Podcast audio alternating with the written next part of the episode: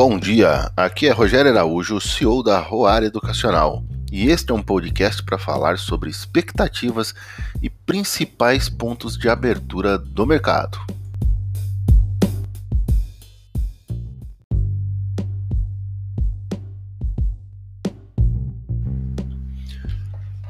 Hoje já acordamos com aquela história do Minding Gap batendo na cabeça, o que deixou o ex-presidente da Petrobras com aquela camiseta no seu discurso. Colchão fiscal, diz o novo presidente. Podemos tá, trabalhar com colchão fiscal, reservas estabilizadoras e estoques regulatórios. Ou seja, vem manobra aí para baixar o preço do combustível. E isso faz o que? O investidor acha o que? Que a empresa pode ter menos lucro. Parece que a empresa pode ter menos lucro se esse possível colchão fiscal, reserva de estabilização e estoques regulatórios acontecer. Ou seja, mind the gap, cuidado com o buraco. É, o IPCA continua subindo. Embora o ajuste da Selic em 0,75, o IPCA sobe. De fevereiro para março, o IPCA era de 0,40 alguma coisa, veio para 0,96, 0,90 alguma coisa. Então dobra, mais do que dobra o IPCA. E isso mostra que a inflação continua batendo na porta. Os preços de atacado, muito mais, continuam subindo. E aí o mercado começa a olhar e a pensar na possibilidade de um aumento da taxa Selic, desta vez em 1%, maior do que o 0,75 da reunião passada.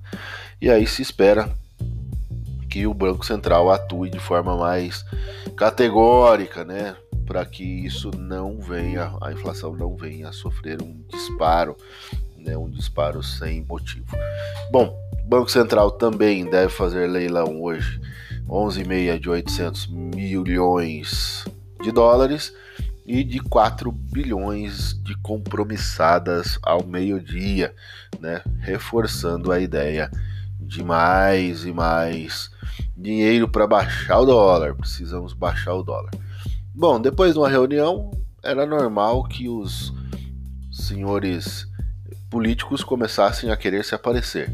Então todos eles foram fazer discursos, todos eles foram falar, falar mais duros, né, mais em fortes em seus discursos e nas suas palavras, né? É, vem com palavras como alienados, né? sinal amarelo, né? É, tem ameaças e tudo mais. Mas o que de fato é, se faz quando eles falam tudo isso, eles vêm com todas essas ameaças e essas falácias todas? Nada. Batemos 300 mil mortos e nada foi feito e nada será feito, pelo que me parece. Bolsa no, nos mercados lá fora apontam queda, continuam caindo.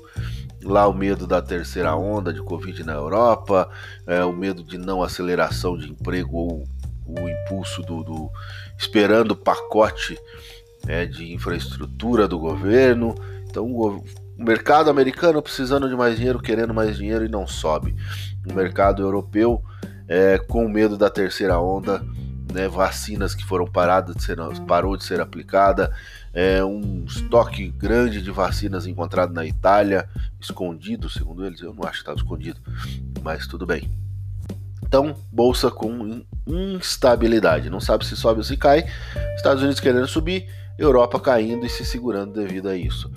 Para variar, tem um navio encalhado no porto de Suez, no, no canal de Suez travando um monte de gente de passar lá para trazer petróleo para a Europa e para os outros lugares. Com isso, pode aumentar o frete sobre o petróleo. E o Brasil vai para o segundo ajuste, derrubando o preço da gasolina.